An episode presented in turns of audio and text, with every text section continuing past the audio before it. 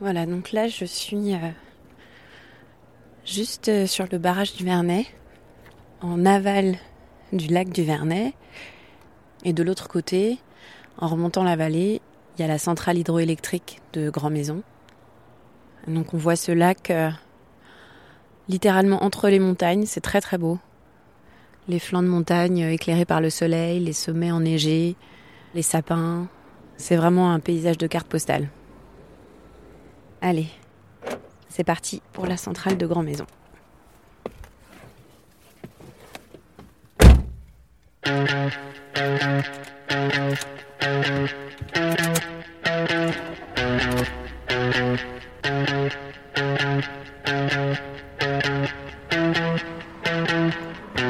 Je m'appelle Camille, vous écoutez le septième épisode de Watt, le podcast d'EDF qui vous éclaire sur les enjeux de l'énergie. Dans cet épisode, je cherche à comprendre si, en matière de mix électrique, la France pourrait devenir la Norvège. Autrement dit, l'hydraulique pourrait-elle nous aider dans la lutte contre le changement climatique et devenir un jour notre principale source d'électricité?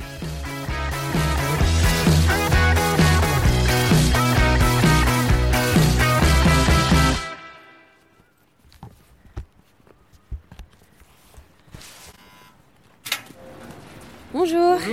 Jean-Paul, Enchanté. voilà, qui sera notre, euh, qui est le, le responsable de la centrale. D'accord, ok. On va monter. Merci. ça, pouvoir- Donc là, vous l'avez compris, je suis dans une centrale hydraulique, celle de Grand Maison. C'est à la frontière de l'Isère et de la Savoie, à une cinquantaine de kilomètres à l'est de Grenoble. De l'extérieur, ça ressemble à une sorte d'usine, aux murs blancs, pas très haute, reliée à de gros transformateurs électriques, avec euh, de grandes lignes à haute tension, et qui surplombe un joli petit lac au milieu des montagnes. Alors, comment est-ce que je suis arrivée là? Tout commence quand je tombe sur un article qui parle de la Norvège. Il s'intitule Norvège, le pays le plus écolo du monde? Point d'interrogation. On y parle de l'arrêt de la vente des voitures essence d'ici 2025, de l'interdiction totale de déforestation. Et puis j'apprends aussi qu'en termes de mix électrique, la Norvège est la championne européenne de l'hydraulique. C'est pas moins de 95% de sa production d'électricité qui est d'origine hydraulique. Alors forcément, quand un pays est érigé en modèle d'écologie comme ça, ça pose question. C'est quoi exactement l'hydraulique? Comment est-ce que cette production permet-elle de lutter contre le changement climatique? Et concrètement, on en est où en France? Est-ce qu'on pourrait un jour faire comme la Norvège? Voilà comment, de fil en aiguille, je me suis retrouvée au milieu des montagnes françaises, dans la centrale hydroélectrique la plus puissante de France, la centrale de Grand Maison. Bienvenue dans le, dans le fleuron de l'hydroélectricité. Lui, c'est Jean-Paul Giraud. Il est responsable d'exploitation de la centrale de Grand Maison et ce sera mon guide pendant toute la visite. Alors ça pourrait être pas mal juste de, de reprendre les bases, euh, comment ça fonctionne l'énergie hydraulique en fait? Bah, c'est la force de l'eau. C'est la force de l'eau, soit en pression, soit en vitesse. Voilà, c'est ça. Nous, on utilise en gros, moi quand je regarde Grand Maison, on, on voit les montagnes à côté, c'est cette force-là, c'est, c'est la hauteur de chute. Voilà, c'est cette hauteur de chute qui nous donne la force sur nos machines. Et qui va faire tourner quoi, une turbine? Elle fait tourner une turbine, une roue, hein, ce qu'on appelle la roue de la turbine. C'est la partie qui reçoit l'eau et qui met en mouvement l'ensemble de la machine. Et cette énergie mécanique, après, va faire l'énergie électrique qui sera euh, émise sur le, sur le réseau. Vous l'avez compris, l'énergie hydraulique, c'est un peu le principe du moulin. La force de l'eau fait tourner une roue qui, à son tour, va faire tourner un alternateur qui va créer de l'électricité. D'ailleurs, le mot hydraulique, ça vient du latin hydraulicus, qui signifie mu par l'eau. Grand Maison, c'est une step, c'est une station de transfert d'énergie par pompage. Donc, c'est-à-dire que quand on turbine, l'eau descend vers la centrale. Une fois qu'elle est stockée dans la cavale, on attend la phase euh, optimum pour pouvoir, euh, quand le réseau le permet, de se remettre en pompage. Et l'eau qui a été turbinée est remontée dans la retenue supérieure. Donc, de façon à refaire notre stock. Ce que m'explique Jean-Paul Giraud, c'est que Grand Maison n'est pas une centrale hydraulique comme les autres. Elle ne fait pas que produire de l'électricité, elle peut aussi stocker de l'énergie. En fait, il y a deux lacs. Un lac en amont de la centrale et un autre en aval. C'est celui que j'ai vu en arrivant. La centrale de Grand Maison va donc pouvoir faire deux choses. Elle peut soit turbiner l'eau qui descend du lac amont vers le lac aval et produire ainsi de l'électricité, soit pomper l'eau du lac aval vers le lac amont, ce qui permet de renouveler le processus à l'infini.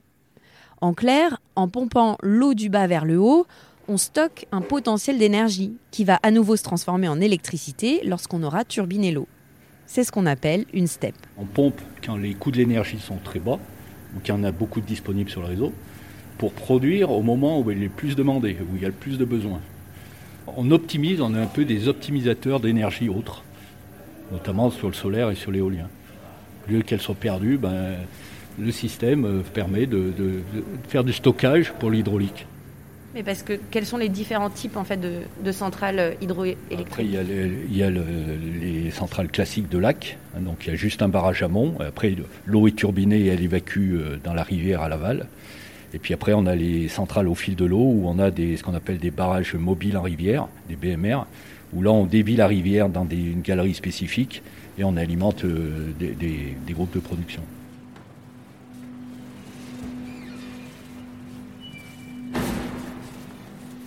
C'est un sacré labyrinthe quand même. Pour que vous compreniez bien, il faut vous imaginer que là, je suis à plusieurs dizaines de mètres sous terre. Je suis même sous le lac du Vernet, le fameux lac en aval de la centrale. J'avais pas du tout réalisé qu'en fait, dans une centrale hydraulique, quasiment tout se passe sous terre. Dans le cas de Grand Maison, on a dû creuser des galeries jusqu'à peu près 120 mètres en dessous du sol pour installer les conduits d'acheminement de l'eau et bien sûr les turbines. Comme me l'explique Jean-Paul Giraud, on est loin de la petite roue de moulin du XVIIIe siècle. Là, on parle de roues gigantesques qui reçoivent une énorme pression d'eau. On a deux types de turbines. Sur les, roues Francis, on, attaque avec la pression de l'eau et ensuite il y a de la vitesse qui se crée dans les aubes. C'est une conjugaison de deux, types d'énergie. Et là, la pression de l'eau, par exemple, si vous deviez me donner un ordre de, valeur, c'est... C'est 100 bars, 100 bars de pression, c'est 100 kg sur un centimètre carré. Et puis à côté, on a, on voit les groupes Pelton, on a une roue qui est dans l'air. C'est-à-dire que l'eau arrive par les injecteurs, elle vient frapper la roue et la met en rotation. Voilà, comme quand on joue des fois avec un, avec un jet d'eau et un petit moulin, on fait tourner, ben là c'est pareil. Bon, j'admets que tout ça est un peu technique. Mais ce qu'il faut retenir, c'est qu'il y a deux manières de turbiner l'eau pour produire de l'électricité. Soit avec des roues qu'on appelle Francis, soit avec des roues Pelton. Les roues Francis sont installées dans les groupes dits réversibles, car ils permettent soit de turbiner l'eau, soit de la pomper. À Grand Maison, il y a quatre groupes Pelton et huit réversibles. D'ailleurs, écoutez bien, il y en a un qui va pas tarder à se mettre en marche que tu vas entendre, c'est la puissance. c'est la puissance des groupes réversibles. Euh, il faut l'écouter. Et là, ce sera en mode turbine ou pompage? Là, Il va partir en turbine. Là. Donc, ce qui va se passer, c'est que le, on a un robinet de sécu à l'amont qui est ouvert. Tu vois le trait horizontal là sur le. Voilà. Celui-là est fermé. Donc, c'est lui qui va s'ouvrir et qui alimente directement euh, les roues de turbine. Donc dès que le robinet va s'ouvrir, ça part en rotation.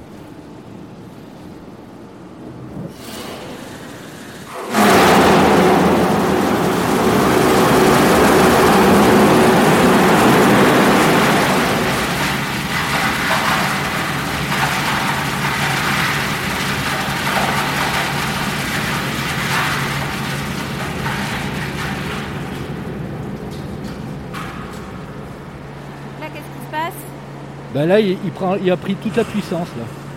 Là, il a P max. Et là, il va s'arrêter, ça va être bruyant aussi en face d'arrière.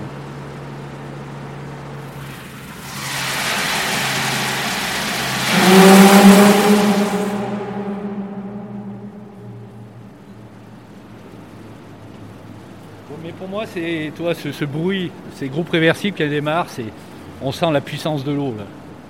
On l'entend en plus. Ah Moi, bah, j'entendais vraiment le jet. Quoi. Puis ça vibre. On sent les vibrations, on sent, on sent la machine. Hein, euh. c'est quoi l'avantage de l'énergie hydraulique, une centrale euh, comme euh, Grand Maison? Déjà, ça, évite le CO2. deuxièmement, c'est la rapidité de mise en fonction. Hein. on n'a pas besoin de préchauffer les, turbines, les chaudières. On appuie sur le bouton et trois minutes après, la, puissance est là. C'est ça la force de l'hydraulique puis moi, je considère comme une énergie propre. Hein. C'est euh, l'eau, elle fait que transiter dans nos machines. Il n'y a pas de pollution annexe. Donc c'est ça qui est. Euh, mais c'est surtout cette rapidité de réaction. Hein. Et le fait du coup d'être complémentaire aussi avec les renouvelables. Et aujourd'hui, c'est notamment la STEP, c'est euh, voilà, c'est elle optimise les autres énergies. C'est un lien. Pour moi, c'est le lien avec le nucléaire, l'éolien, le solaire, justement pour rendre ces énergies pilotables et de les placer au meilleur moment. Ce que Jean-Paul Giraud n'a pas dit, c'est que l'hydraulique remplit aussi d'autres missions que la production d'électricité. Et c'est sans doute sa principale force. Par exemple, j'ai appris que les aménagements hydroélectriques, par leur prise d'eau ou leurs réserves, sont utilisés également pour l'alimentation en eau potable de villes voisines ainsi que pour l'irrigation des cultures. Je vous donne un exemple. Le barrage de Serponçon, qui est situé au sud-est de Gap, dans les Hautes-Alpes. On l'appelle aussi le château d'eau de la Provence. Pourquoi? Parce que son lac, retenu par le barrage justement, alimente en eau potable une large partie de la Provence. Avec ses eaux turquoises et ses montagnes environnantes, c'est aussi un haut lieu de tourisme nautique et balnéaire. D'ailleurs, on parle aussi du lac de Serponçon comme de la petite mer des Alpes du Sud. Voilà pourquoi on dit souvent que l'énergie hydraulique est une énergie des territoires parce que les installations qui en découlent participent à forger le paysage et proposent une multitude d'usages dont bénéficient les populations locales et qui dépassent largement la production d'énergie. Avec tous ces avantages, je comprends mieux pourquoi la France a mis le paquet sur l'hydraulique. Dites-vous qu'après la Deuxième Guerre mondiale, on a construit près de 120 barrages en moins de 30 ans. C'était l'âge d'or de l'hydraulique. Parmi les installations les plus connues, il y a bien sûr le barrage de Grand Maison, où je me suis rendue. C'est comme je l'ai dit, la centrale hydroélectrique la plus puissante de France, avec une puissance installée de 1800 MW. Et puis, il y a le barrage de Tignes aussi, en Savoie, dont vous avez peut-être déjà entendu parler parce que c'est le plus haut de France. Il atteint les 181 mètres. L'hydraulique est donc un secteur clé en France. Dans mes recherches, il y a un chiffre qui revient souvent, c'est 2 deux comme le deuxième parc hydroélectrique installé en Europe après la Norvège, mais aussi deux comme la deuxième source de production électrique en France derrière le nucléaire. J'ai aussi consulté le dernier bilan électrique RTE. Il indique qu'en 2020, la production hydroélectrique a atteint 65,1 TWh. Ça représente 13% de la production électrique totale. De fait, l'hydraulique est la première source d'électricité renouvelable dans notre pays. Bon, jusqu'ici, si je fais le point sur tout ce qu'on a dit, l'hydraulique est une source d'énergie pilotable, stockable et renouvelable. Dit comme ça, elle coche toutes les cases pour être l'énergie parfaite. Ce serait trop simple si on s'arrêtait là. Cette source d'énergie n'a pas que des adeptes. Par exemple, dans un article intitulé Énergie renouvelable et biodiversité, les liaisons dangereuses, le président de la Fondation pour la recherche sur la biodiversité, Jean-François Sylvain, parle de l'hydraulique en ces termes. Il écrit, je cite, Ces infrastructures massives constituent de véritables barrières écologiques générant la disparition d'écosystèmes et la fragmentation des habitats naturels. Alors, de quoi parle-t-il exactement? Pour mettre tout ça au clair, j'ai rencontré Hervé Piéguet. Il est géographe et directeur de recherche au CNRS à l'ENS Lyon.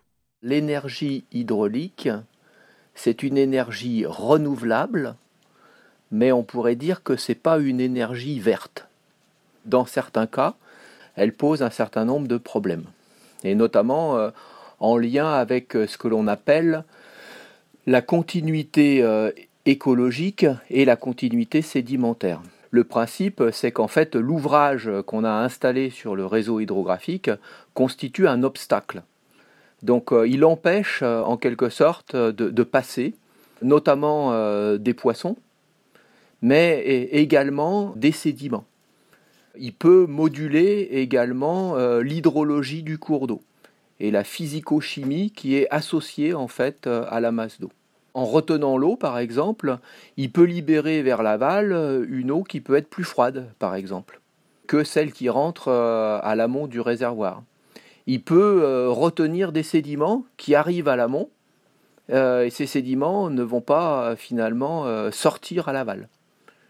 Et comme le, cours d'eau fonctionne un peu comme euh, une sorte de tapis roulant, le cours d'eau il est alimenté en eau par son bassin versant, mais il est aussi alimenté en sédiments.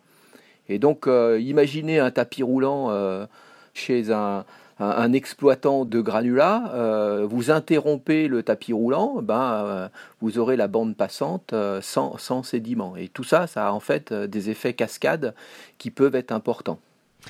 Alors prenons un exemple, imaginons un barrage, une retenue. Quel est le problème? Si on se place sur un ouvrage qui a des effets, c'est-à-dire un réservoir important, eh bien, ce sédiment va être retenu en amont du réservoir, il ne va pas pouvoir franchir le réservoir. Donc, n'étant pas présent euh, à l'aval du réservoir, mais le cours d'eau conservant sa capacité de transport, sa capacité à transporter les sédiments, il va en fait euh, les piocher en quelque sorte, les prélever sur le fond du lit. Donc, euh, bien souvent, dans une situation comme celle-là, le cours d'eau peut être amené à s'inciser, à s'approfondir. Et donc cet approfondissement peut euh, conduire dans certains cas à affouiller le barrage et donc euh, poser euh, des problèmes au niveau de la stabilité proprement dite de l'ouvrage. Donc généralement c'est des choses qui sont prises en compte, mais pas systématiquement. Si vous prenez le barrage d'Iffesheim sur le Rhin, eh bien on recharge le Rhin en sédiment pour éviter l'affouillement de l'ouvrage. Donc si le cours d'eau s'incise, vous pouvez avoir euh, à l'aval un, affaissement de la nappe phréatique. C'est-à-dire la nappe phréatique peut suivre en quelque sorte euh, l'enfoncement du cours d'eau. Et on a des cas où euh, les puits de captage hein, pour l'eau potable de, communes riveraines peuvent être asséchés. Concrètement, qu'est-ce que ça a comme conséquence? Si vous contribuez à augmenter les vitesses ou à réduire les vitesses, à augmenter euh, les profondeurs ou à les diminuer, hein, l'habitabilité du cours d'eau va, être euh, évidemment transformée. Donc si vous avez un cours d'eau, si vous avez un barrage par exemple euh, qui a une dérivation, ça veut dire qu'à l'aval de votre ouvrage, hein, une grande partie de l'eau va aller dans le canal de dérivation, et puis un débit résiduel ira dans le cours d'eau. Auquel cas, ben, peut-être que d'un grand cours d'eau, vous passez à un cours d'eau euh, de moyenne taille ou, parfois très petit, et dans d'autres régions du monde, même euh, euh, avec des, portions qui sont totalement asséchées. Donc vous comprenez bien que là, vous, vous transformez significativement l'écosystème aquatique. Et est-ce que tout ça a des conséquences sur la faune locale? Si vous réduisez les pics de crue, c'est-à-dire que vous avez un réservoir important, euh, où vous êtes euh, capable de, laminer les crues. Donc euh, à l'aval, ben, vous avez des crues beaucoup moins importantes, beaucoup moins fréquentes. Bien souvent, le cours d'eau, dans ces cas-là, il va avoir tendance à réduire la largeur de son lit. Ok, ça veut dire que dans certains cas, des bancs de galets, des, des bancs de sédiments un peu importants vont être amenés à se végétaliser. Et, donc dans cette configuration, effectivement, euh, vous pouvez avoir euh, des pertes d'habitat. Au Japon, euh, il y, a, une, grue, un oiseau qui, est emblématique du pays. Il y a, d'autres espèces comme ça aussi aux États-Unis hein, qui nichent sur les bancs de sédiments. Et donc, si effectivement bah, ces bancs de sédiments se végétalisent et deviennent des forêts, eh bien, euh, vont plus trouver finalement euh, l'habitat qui, qui leur permet en quelque sorte de, de, se reproduire et euh, de pouvoir occuper le fond de vallée. Et est-ce qu'il peut y avoir des impacts sur le paysage ou sur les populations? Ça, c'est un autre, un autre point problématique, hein, au-delà des aspects écologiques, c'est que si ça se végétalise, eh bien, vous pouvez, dans certains cas, réduire la, capacité d'écoulement de votre lit. Et donc, euh, vous pouvez avoir euh, finalement des, hauteurs d'eau en crue qui deviennent plus importantes. Et dans certains cas, eh bien, vous pouvez euh, augmenter en quelque sorte le risque inondation. Une fois qu'on a dit tout ça, du coup, comment est-ce que, à votre avis, on peut limiter l'impact écologique des installations hydrauliques? Quand les ouvrages sont déjà en place et qu'on on a effectivement établi un diagnostic, on a essayé de, bien en comprendre euh, les conséquences euh, négatives, euh, il y a des stratégies de restauration pour essayer de, minimiser un certain nombre, un, nombre d'impacts. Donc, par exemple, bah, sur le Rhône, vous avez, et puis sur d'autres d'autres cours d'eau, hein, où vous avez un débit minimum, une des stratégies de restauration, bah, c'est de relever ce débit minimum de manière justement à avoir bah, un peu plus d'eau pour avoir un, espace habitable, entre guillemets, qui soit plus important et qui ait des propriétés qui soient plus en, cohérence finalement avec les espèces de poissons que l'on pouvait avoir avant euh, de construire l'aménagement. Il y a des logiques aussi euh, pour euh, ouvrir l'ouvrage en période de crue, de manière à essayer de, maximiser en quelque sorte sa transparence pour éviter qu'il stocke des sédiments sur la partie amont. Donc on essaye de développer des stratégies, c'est possible, mais c'est vrai que le, plus simple, c'est de l'anticiper et de faire en sorte que justement, euh, au moment où on construise l'ouvrage, on prenne en compte les préjudices potentiels au niveau de l'écosystème. Il faut aussi comprendre que le développement de l'énergie hydraulique en France s'inscrit dans un cadre régulatoire compliqué. Il y a la loi sur l'eau, le code de l'environnement, le code de l'urbanisme, il y a des décrets spécifiques à certains territoires. Et puis, concernant l'exploitation des installations hydroélectriques, il y a cette obligation de la Commission européenne qui exige que la France ouvre les concessions de ses barrages à la concurrence. Propriété de l'État, ils ont été concédés à EDF depuis l'après-guerre pour une durée limitée. L'éventuelle ouverture à la concurrence pourrait donc bouleverser le secteur dans les prochaines années.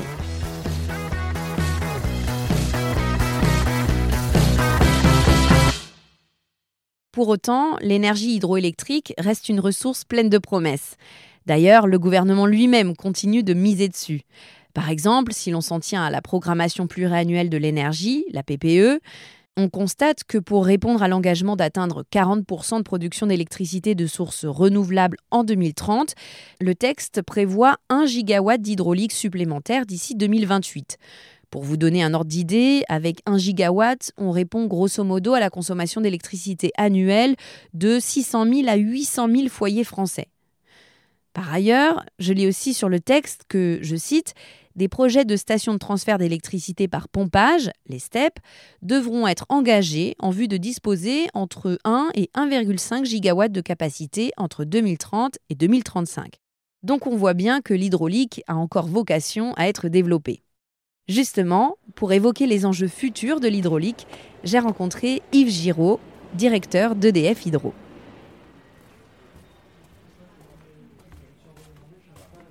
Bonjour, seriez-vous Camille Oui, c'est moi. Ah, formidable.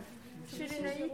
Voilà, eh ben, on va pouvoir aller s'installer. Bonjour, Bonjour. enchantée. C'est bon, du coup, je vous suis D'accord. Non, non, on va aller s'installer. Alors, l'hydraulique, c'est en fait euh, une énergie... Euh, considérable dans, dans le monde.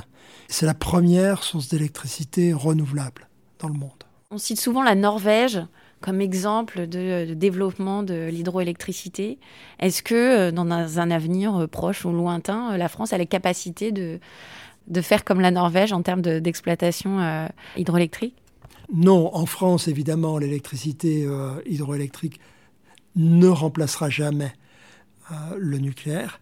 Mais par contre, l'hydraulique joue ce rôle essentiel de puissance, de flexibilité et de stockage, et donc est un outil essentiel dans la transition énergétique euh, pour accompagner le développement de l'éolien et du photovoltaïque. Contrairement aux idées reçues, il existe encore un potentiel considérable du développement de, l'hydro en France. Euh, pas forcément beaucoup en énergie, mais surtout en puissance, c'est-à-dire pour augmenter les capacités de flexibilité et de stockage, et qui vont être essentielles avec le développement de l'éolien et du solaire. Pour vous donner un ordre d'idée, aujourd'hui en France, l'hydroélectricité, ça n'est que, pourrait-on dire, environ 13% de l'électricité, hein, donc c'est loin derrière le nucléaire, mais en puissance, euh, la capacité mobilisable de, l'hydraulique euh, représente près d'un quart de la puissance qui va être euh, appelé à la pointe. Et dans l'ajustement fin de l'offre et de la demande, l'hydraulique, c'est plus de la moitié de ce qu'on appelle les, capacités d'ajustement. Donc si on résume, euh, l'avantage de l'hydro, on a dit euh, stockage, mmh. flexibilité. Est-ce qu'il y en a d'autres et surtout vers, vers quoi on va sur les, sur les pistes de développement? Dans le monde, la première piste de développement de l'hydroélectricité reste la production d'énergie. Par exemple, nous développons aujourd'hui, avec la direction internationale, nous, nous construisons le projet de Nartigal au Cameroun, qui va apporter 30% de l'électricité du Cameroun. Dans les pays développés, et en particulier euh, en France, beaucoup du potentiel énergétique a évidemment déjà été utilisé, et l'intérêt des développements va porter beaucoup sur la puissance et la flexibilité. Donc nous avons des, projets considérables de, STEP en, France. Nous avons une shortlist de, de 3 gigawatts, hein, donc c'est pas rien, euh, supplémentaire hein, par rapport aux 5 gigawatts que nous exploitons aujourd'hui. Cependant, ces projets sont euh, pour l'essentiel bloqués par le contentieux qui existe entre la France et la Commission européenne sur les concessions hydroélectriques. Ce contentieux bloque le développement parce que dès lors que nous voulons faire un développement, ce développement s'appuie très souvent sur des ouvrages existants. Par exemple, si nous voulons construire une steppe, nous voulons réutiliser un ouvrage existant pour que sur le plan de l'environnement et sur le plan économique aussi, ce soit plus intéressant. Euh, eh bien, dès, lors que nous faisons cela, c'est une modification substantielle du contrat de concession pour l'ouvrage existant et euh, la Commission européenne impose la remise en concurrence à ce moment-là. Donc nous avons euh, de, très beaux projets de, STEP, comme celui sur la Trouillère, qui n'a même pas été regardé par la Commission européenne au titre de ce que le contentieux euh, existait et n'était pas, n'était soldé. Alors pour autant, nous nous développons en France, mais nous nous développons en France sur d'autres axes. Euh, c'est d'abord des augmentations de puissance, c'est-à-dire que nous avons la possibilité d'augmenter modérément la puissance d'un ouvrage hydroélectrique par de la rénovation ou des adaptations. Donc nous avons un potentiel entre 100, 150, jusqu'à 200 MW qui pourrait être obtenu ainsi. Ensuite, nous avons euh, la petite hydraulique, qui est un marché très actif, avec beaucoup de petits projets qui se développent et qui ont la particularité de très bien s'intégrer dans, dans leur environnement. Donc c'est des projets d'une puissance en général inférieure à, 4,5 MW, voire même souvent inférieure à 1 MW. Nous avons un, potentiel important de développement dans les zones euh, non interconnectées. Par exemple, euh, à La Réunion, l'île de la Réunion, nous avons un projet de, steppe, de steppe marine. Donc une steppe marine, le principe c'est le même que celui d'une steppe, sauf que vous pompez l'eau directement dans la mer et donc vous n'avez pas le besoin de construire un réservoir inférieur. Et enfin, nous avons des projets de, développement euh, dits euh, hybrides, c'est-à-dire qui combinent plusieurs formes euh, d'énergie. Par exemple, actuellement, avec nos cousins d'EDF renouvelables, nous euh, installons des panneaux photovoltaïques sur la retenue de laser qui est située sur le bassin de, la Durance. C'est une technologie que nous voulons développer. Elle est intéressante parce que, alors que le solaire manque de foncier, euh, c'est intéressant d'installer ces panneaux photovoltaïques sur euh, des retenues. Et par ailleurs, sur certaines retenues en période chaude ou dans des pays chauds, l'installation de panneaux photovoltaïques diminue l'évaporation de l'eau et améliore le rendement du panneau photovoltaïque qui va être refroidi par la surface de l'eau. voyez, donc c'est gagnant-gagnant. Et donc si on veut viser le net zéro, il faut absolument réaliser une bonne partie de, ce potentiel. Et ceci, l'hydraulique peut le faire avec l'eau qu'elle stocke euh, derrière ces, euh, ces barrages. La France ne sera jamais la Norvège. C'est ce que m'a dit Yves Giraud, le directeur d'EDF Hydro. Toujours est-il que c'est une énergie pleine de promesses, qui tient un rôle essentiel dans la transition énergétique. D'abord, l'hydraulique est une énergie renouvelable. C'est même la première source d'électricité renouvelable dans le monde. Ensuite, c'est une énergie très faiblement carbonée, qui contribue donc à réduire les émissions de gaz à effet de serre. L'énergie hydraulique, c'est aussi une énergie pilotable et flexible, c'est-à-dire qu'on peut quasi instantanément décider de mettre en route une centrale pour produire de l'électricité en fonction des besoins du réseau. Vous pouvez être sûr que la centrale de Grand Maison tourne au max de sa puissance les soirs de semaine entre 18 et 20 heures pour répondre au pic de consommation d'électricité des Français. Enfin, l'hydraulique est à ce jour la principale technologie de stockage d'électricité. Grâce aux stations de pompage, les fameuses STEP, comme celle de Grand Maison, on va pouvoir pomper de l'eau en utilisant l'électricité produite par d'autres sources d'énergie. On va stocker cette eau et on va la turbiner quand on aura besoin d'électricité sur le réseau. Cette méthode permet donc d'optimiser la production d'électricité des énergies renouvelables dites intermittentes, comme le solaire ou l'éolien.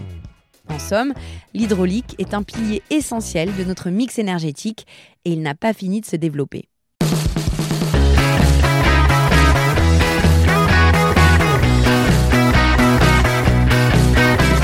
Merci d'avoir écouté ce septième épisode de Watt, le podcast d'EDF sur les enjeux liés à l'énergie.